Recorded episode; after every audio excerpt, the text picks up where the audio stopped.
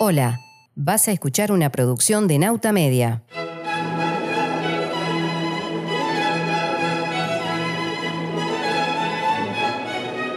Queridos comensales, adelante. Son las 5 o'clock. En breve vamos a servir el té. Hoy tengo una historia fascinante para contarles.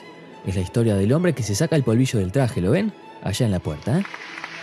Lleva puesta la gran cruz de la Orden del Baño. Pasen y escuchen, ¿eh? Hay escones en cada mesa. La Honorabilísima Orden del Baño es el nombre que ostentan aquellos nobles caballeros británicos que defendieron a su Majestad Imperial. La creó el rey Jorge I en 1725. Un siglo después, la organización de la orden se modificó para recibir en su regazo a los grandes militares que pelearon contra Napoleón Bonaparte. ¿Se acuerdan de las cuerdas del citar, no? Solamente había 72 caballeros numerarios en esta orden. Y uno de ellos, mis queridos asistentes a esta prestigiosa gala del té, es quien está a punto de ingresar. Este caballero, señores, es Lord John Ponsonby. ¿Y qué hizo Ponsonby para ingresar a un club tan selecto?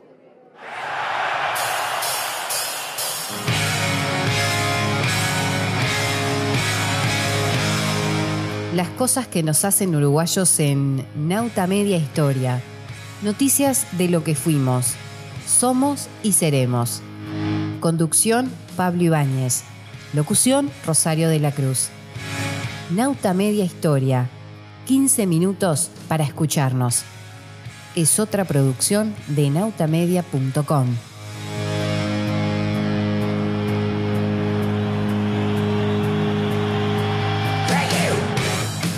Lord Ponsonby hizo, primero, una cagada. Al parecer tenía interés en conquistar a una mujer, Isabel Cunningham, precisamente la amante favorita del rey británico Jorge IV. Para tener una idea,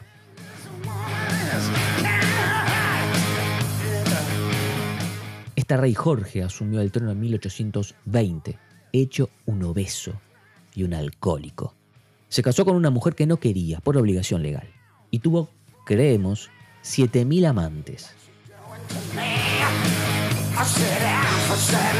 La cuenta la sacaron los más cercanos a Jorge porque cada vez que conquistaba a una mujer le cortaba un mechón de su pelo y lo guardaba en un sobre.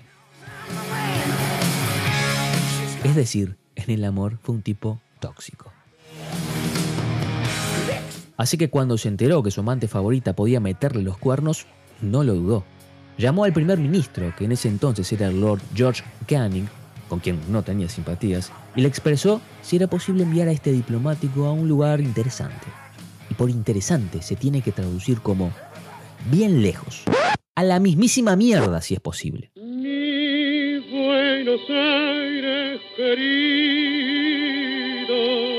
Bueno, John Ponsonby llegó al Río de la Plata el 19 de septiembre de 1826. Casualidad o no, aquí estamos.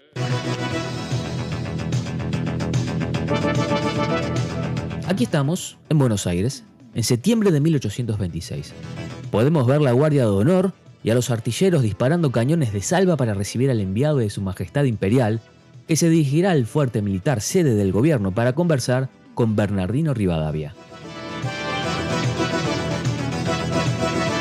Unos meses después de estar residiendo en Buenos Aires, Ponsonby escribe una carta a la capital imperial que ejemplifica su amor por estas tierras.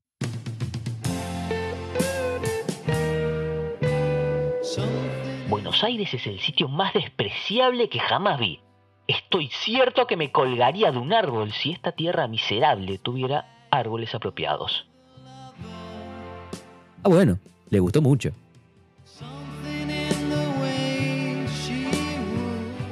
Realmente tiemblo cuando pienso que debo pasar algún tiempo aquí. Esta tierra de polvo y pútridas osamentas, sin caminos, sin casas confortables, sin libros, sin teatro digno de tal nombre. Nada bueno, no siendo carne. ¿Vieron? Algo le gustó.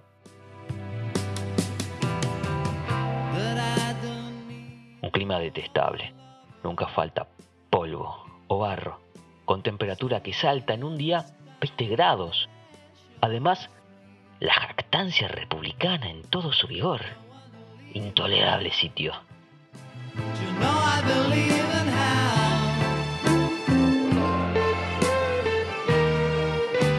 Arte, ciencias, novedades, ideas, videojuegos, entrevistas, deportes, entretenimiento, noticias, política, biografías, empresariales. Esto y mucho más en nautamedia.com.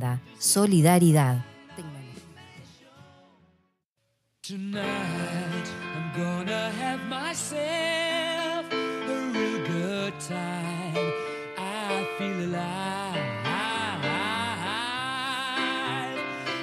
A pesar del miedo y del asco, Lord Ponsonby sacó su pañuelo, retiró el polvo de la solapa de su saco y encaró su trabajo como un reloj.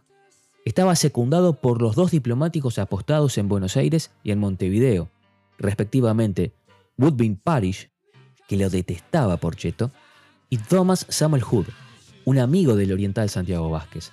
Ya vamos a escuchar otra vez su nombre. Hood también es importante. Recordemos que un par de podcasts atrás definíamos a los bandos políticos en Montevideo, los abrasilerados, los pro-argentos y un incipiente grupo de independentistas.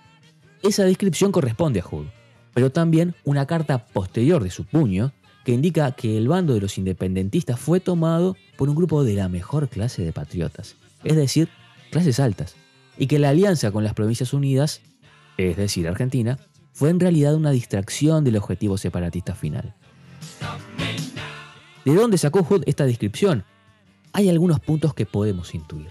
El primero, que el ejército oriental no estaba totalmente bajo las órdenes del ejército republicano de las Provincias Unidas, el país al cual nosotros habíamos decidido formar parte. No era el mismo ejército, porque algunos retobados había, entre ellos Fructuoso Rivera. Y se estaba conformando lo que Hood define como un partido provincial, pero este sea justamente el tema del próximo capítulo.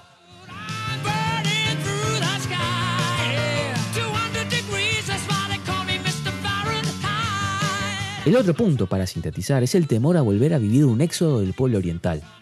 Rememoremos.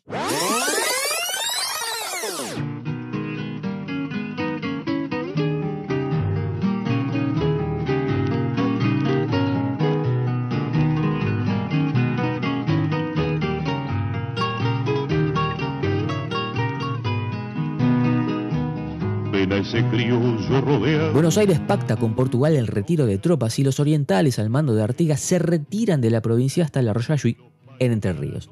Bueno, en capítulos anteriores de Nauta Media Historia les contamos que el presidente Bernardino Rivadavia,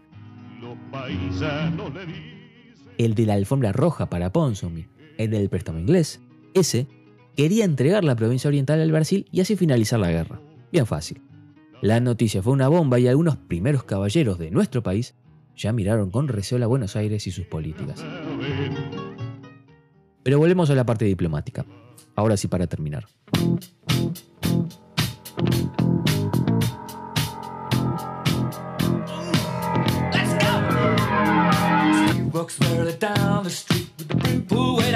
Lo primero que hizo Gran Bretaña en 1827 fue viajar a Río de Janeiro promover la compra de la provincia por parte de Buenos Aires. Los argentinos no tenían un mango y los brasileños no soldaban la provincia ni en pedo. Entonces empezó a jugar Lord Ponsonby.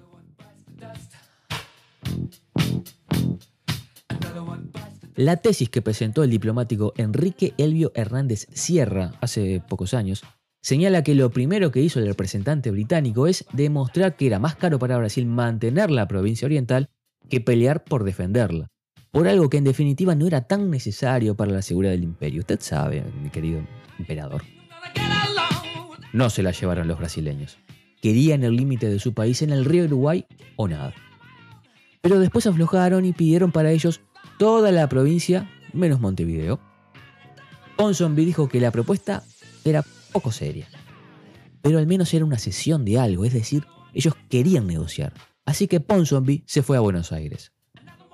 ¿Se acuerdan que en el podcast anterior, lo pueden encontrar en autamedia.com, comentamos que Rivadavia no tenía una vocación importante por conservar el territorio argentino? que no le importó ni Chile, ni Bolivia, ni Paraguay. Bueno, en dos reuniones con Ponsonby, Rivadavia se acomodó a la idea de que la provincia oriental fuera un país propio. Esto fue el 20 de septiembre de 1827. Pero Rivera ganó la batalla de Ituzaingó. La cola larga de Fructuoso Rivera, todo un caso, ya lo vamos a ver. Ante esto, Brasil volvió a la situación inicial. No iba a dejar que los orientales sean separados del imperio.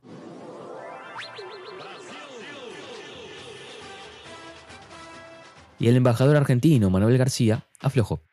El gobierno de Rivadavia, como dijimos en el podcast anterior, se disolvió a causa de esta decisión.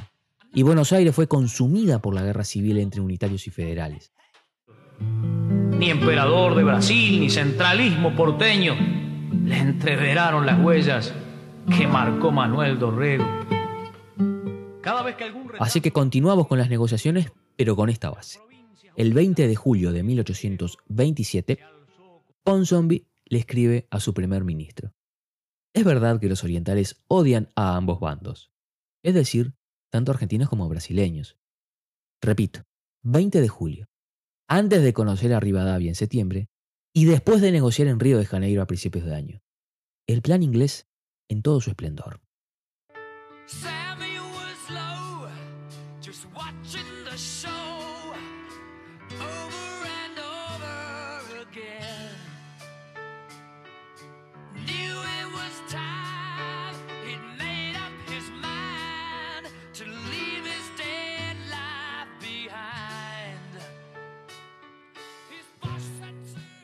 ¿Por qué le interesaba esto a los ingleses? Se habla muchísimo de la cuestión del comercio, pero en realidad era una cuestión más bien defensiva.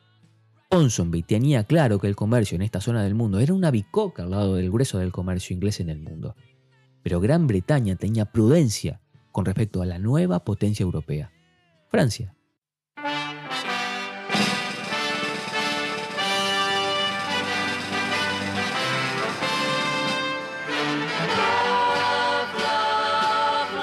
Que podía hablar mano a mano con el emperador Pedro.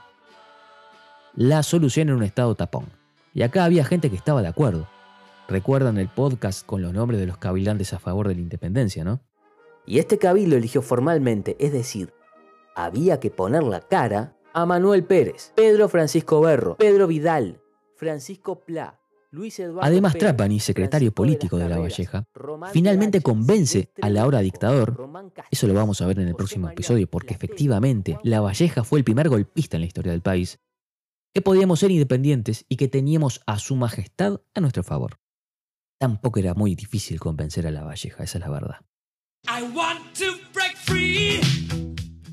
Buenos Aires estaba en llamas y a Dorrego se le complicó equilibrar los intereses de todas las provincias argentinas la Valleja nunca recibió ni un peso del gobierno de Dorrego. No tenía, y estaba en condiciones de liderar a 7.000 soldados, con toda la caballada de los estancieros orientales a su disposición. Era un posible adversario fuerte. Dorrego no conducía un gobierno, conducía una tormenta de polvo que al final lo consumió. El 10 de marzo se reunieron Ponsonby y Dorrego con sus más cercanos funcionarios y sellaron el corazón del acuerdo, que luego fue redactado en distintos artículos. Ahí se establece que el emperador Pedro aceptó la independencia de la banda oriental completa y Dorrego aceptó.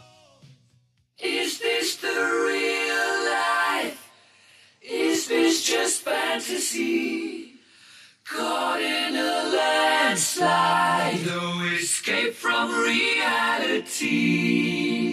Open your eyes. Look up to the skies and see. I'm just a poor boy. I need no sympathy. Because I'm easy come, easy go.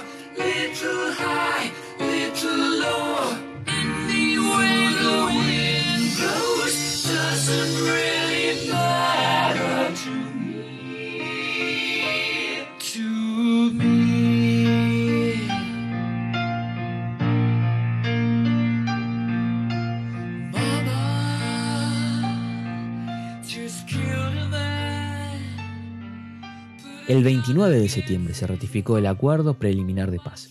El 13 de diciembre Dorrego es fusilado de espaldas por orden expresa del nuevo dictador de Buenos Aires, Juan Lavalle.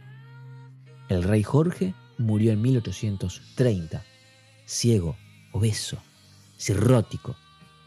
Lord Canning se murió en 1828 y no llegó a conocer la Convención Preliminar de Paz. Pedro I prefirió el trono portugués al brasileño en 1831 y se fue a Lisboa.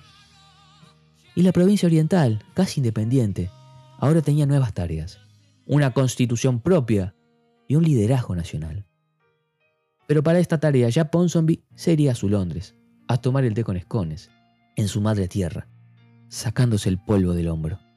Lord Ponsonby nunca pisó Montevideo.